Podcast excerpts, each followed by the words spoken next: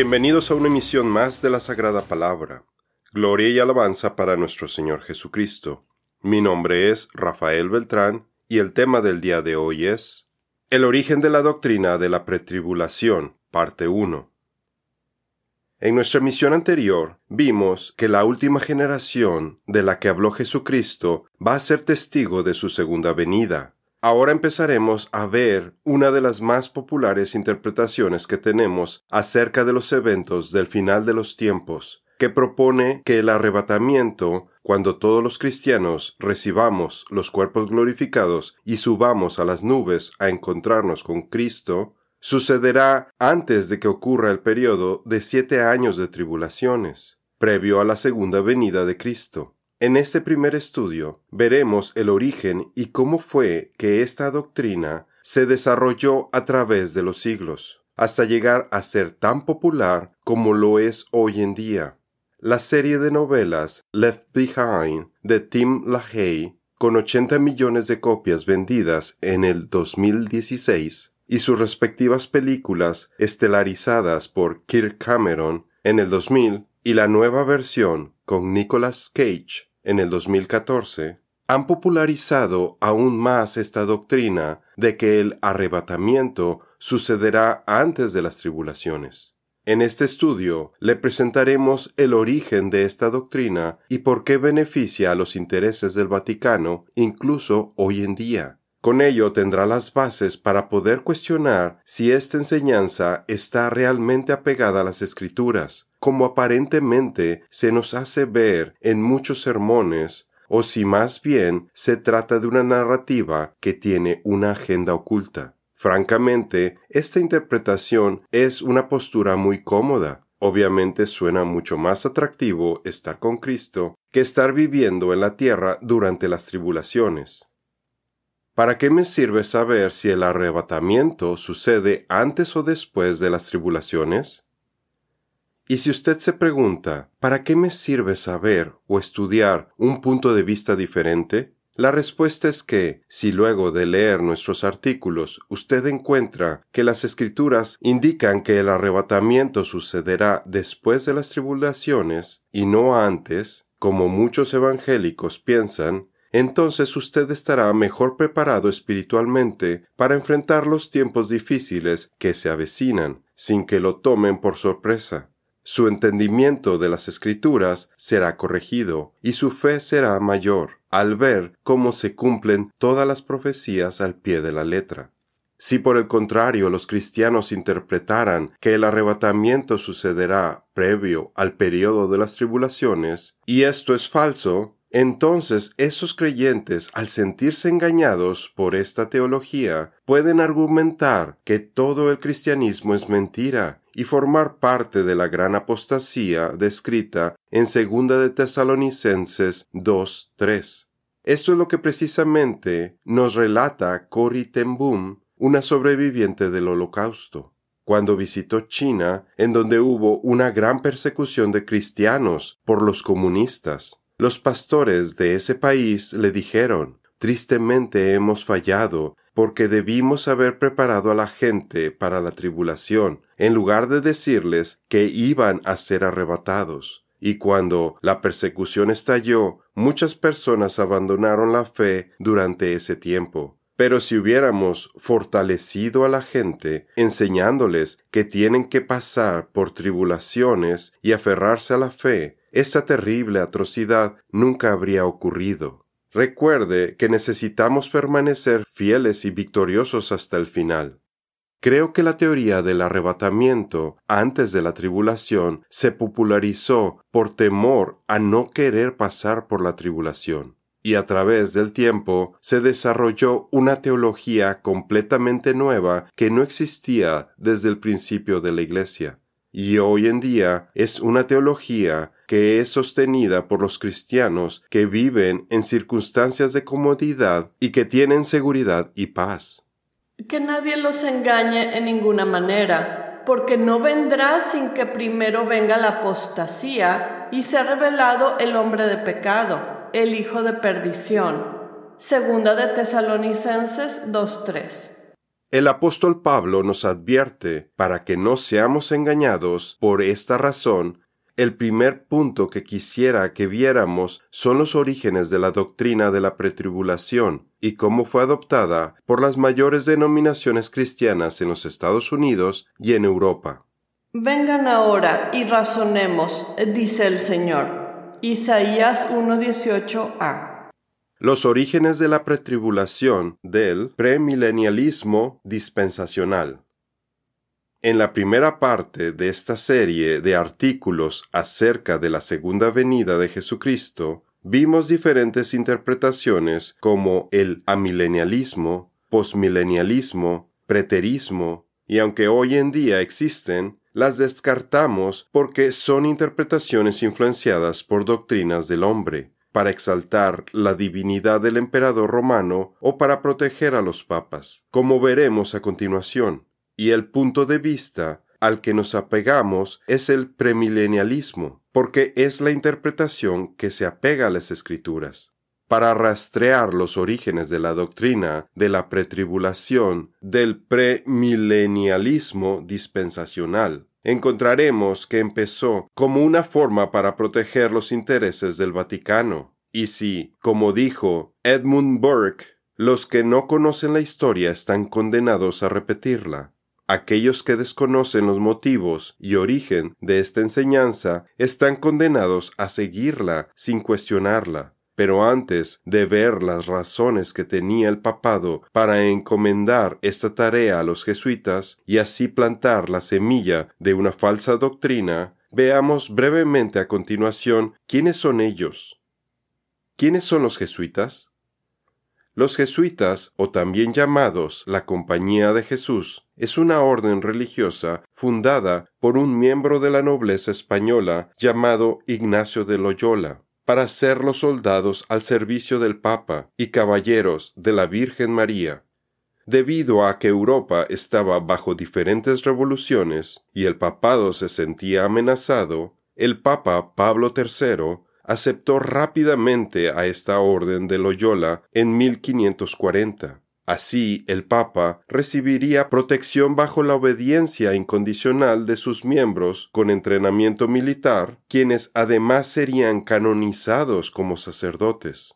Ignacio tuvo la idea de esta orden después de su experiencia en la cueva de Manresa, en donde se recluyó para luchar contra espíritus malignos y las voces que él escuchaba en su cabeza, quienes le mostraron visiones y revelaciones divinas para servir al Papa. La orden de los jesuitas se rige por el libro de los ejercicios espirituales, que según Loyola fue escrito por el dedo de Dios y entregado a él por la Santa Madre de Dios. Los jesuitas, hasta el día de hoy, tienen la encomienda de estar en guerra con los protestantes hasta que sean vencidos utilizan la educación de los jóvenes en las escuelas para fomentar insurrecciones y rebeliones en países cristianos. Se les adjudica fomentar múltiples guerras civiles. Inclusive Hitler dijo, de quienes más he aprendido es de los jesuitas, y todo lo que he adoptado para el partido y también lo hizo Lenin. Los jesuitas también se han infiltrado en los comités para las traducciones de las Biblias, fomentan falsas doctrinas en el cristianismo, como veremos a continuación, son una red mundial de agentes secretos del Vaticano, además realizan un horrible juramento secreto de servicio al Papa, que incluye matar, mentir y cometer otros crímenes para los propósitos del Papa. Con ello, tienen licencia para matar a los cristianos que se les opongan. ¿Será por eso que el Papa Clemente XIV murió envenenado después de que excomulgó a la orden de los jesuitas? Se ha hablado que hay un Papa blanco, que es el que conocemos en Roma, pero los rumores dicen que también hay un Papa negro, que está a la cabeza de los jesuitas. Me pregunto, ahora que el Papa Francisco es jesuita, si ocupa las dos posiciones. Bueno, continuemos con la aportación de los jesuitas para la teología del arrebatamiento antes de la tribulación. La contrarreforma. Ponga atención porque de aquí surge la raíz del problema. Durante el siglo XVI, cuando la Reforma Protestante identificó al Papa como el Anticristo, la Iglesia Católica se alarmó y se movilizó, y a través del Concilio Ecuménico de Trento creó la Contrarreforma, la cual fue un esfuerzo integral compuesto por documentos apologéticos, argumentos para defender, en este caso, al catolicismo, que buscaba que los protestantes regresaran al catolicismo. Pero para el Papa resultaba apremiante que la gente no pensara que él era el anticristo. Por tanto, encomendó a los jesuitas para que desviaran toda la culpa del papado. Para cumplir con dicha tarea, los jesuitas desarrollaron dos doctrinas, el preterismo y el futurismo.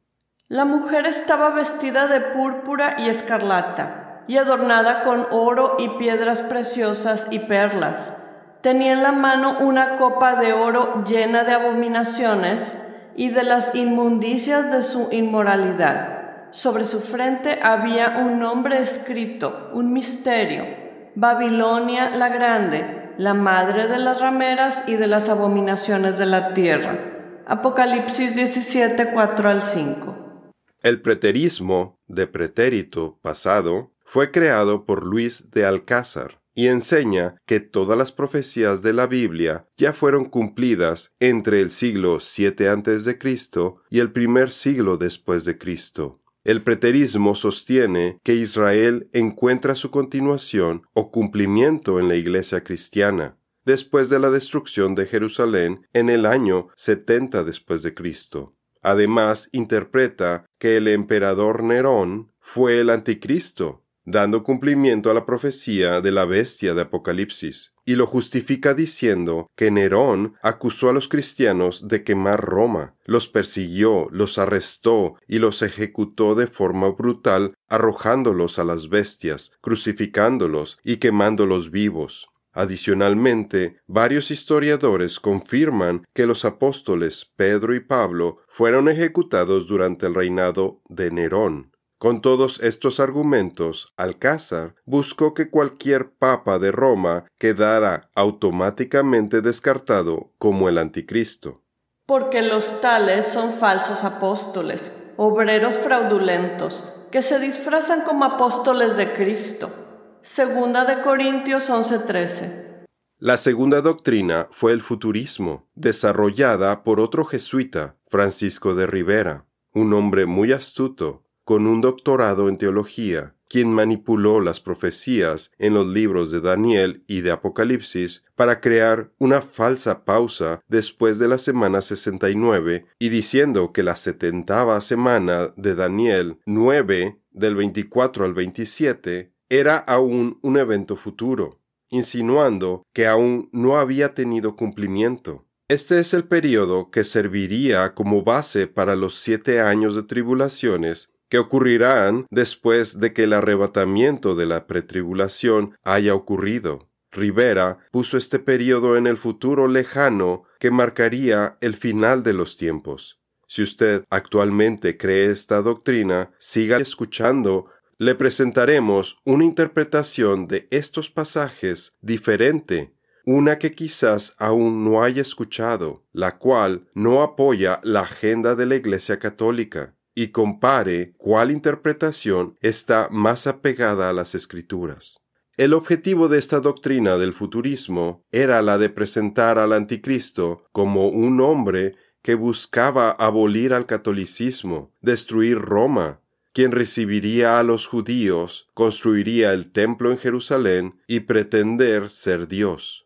De nueva cuenta, con esta narrativa, los papas de Roma no sólo eran descartados como candidatos para ser el anticristo, sino que incluso eran presentados como los héroes que en el futuro librarían una batalla espiritual en contra del anticristo, para salvar a la Iglesia católica de la apostasía y de que abandonaran al Papa. Atrás de estos hombres sabemos que está Satanás quien tiene diferentes programas en acción para engañar a todo el mundo, y utilizó el preterismo para atacar a la reforma protestante, además de provocar la guerra de los treinta años entre católicos y protestantes, la cual fue una de las más sangrientas en la historia de la humanidad. Porque nuestra lucha no es contra sangre y carne, sino contra principados, contra autoridades, contra los gobernantes de las tinieblas de este mundo, contra maldades espirituales en los cielos. Efesios 6:12 por otro lado, utilizó el futurismo para causar división y confusión entre los cristianos, al corromperlos con doctrinas demoníacas que utilizan una mezcla de verdad y mentira. Y como veremos con la pretribulación, con el tiempo las doctrinas van siendo modificadas al agregarles gradualmente más y más mentiras y confusión para engañar a los creyentes a quienes se les repiten una y otra vez estas mentiras con mayor frecuencia y de diferentes fuentes, hasta que las adopten como verdaderas.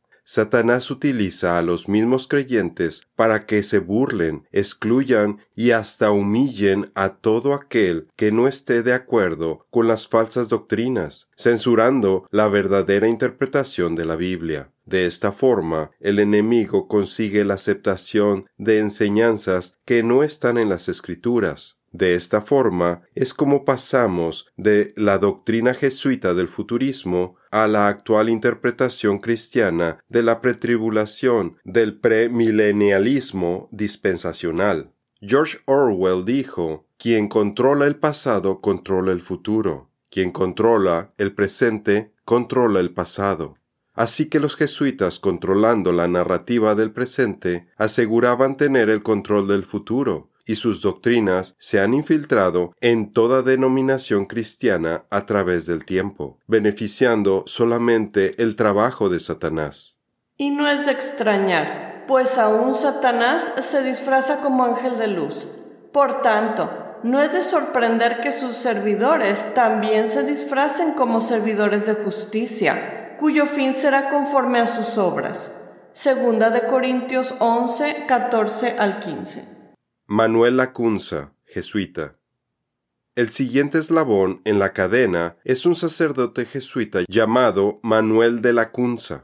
Lacunza nació de padres judíos en Santiago, Chile, y cometió apostasía al convertirse al catolicismo. En 1767, los jesuitas fueron expulsados de España y de todas sus colonias, y después fueron excomulgados por el Papa Clemente XIV en 1773. La Cunza tuvo que irse a vivir a Italia, en donde en 1790 completó sus enseñanzas en futurismo jesuita, al escribir tres volúmenes de su libro La venida del Mesías en gloria y majestad, en donde describe que Jesucristo regresará a la tierra con miles de santos con su cuerpo glorificado, entre los que se encuentran la Virgen María, por lo que, para justificarlo, explica que la resurrección no es instantánea y que abarca un periodo considerable, y dado que la Cunza ya había sido excomulgado de la Iglesia Católica, sus libros además promueven el milenialismo, que era considerado como herejía, Así que la Iglesia Católica prohibió sus libros y no permitió que se publicaran, pero un grupo de judíos de Cádiz publicaron sus libros en 1812 en Londres, después de su muerte, bajo el seudónimo de Juan Josafat ben Ezra, para que fuera aceptado por los protestantes, como veremos a continuación. Este es un extracto del volumen 1, página 60 de la Cunza. Yo pongo la venida del Señor en gloria y majestad mucho tiempo antes de la resurrección universal. Y por otra parte, digo y afirmo que vendrá con sus millares de santos ya resucitados. La resurrección universal a la que se refiere la Cunza es la que ocurre en Apocalipsis 20 del 11 al 15. En la siguiente misión continuaremos viendo la historia y la difusión de la falsa doctrina de la pretribulación. Esto es todo por el día de hoy. Los esperamos en nuestra siguiente misión. Que Dios los bendiga.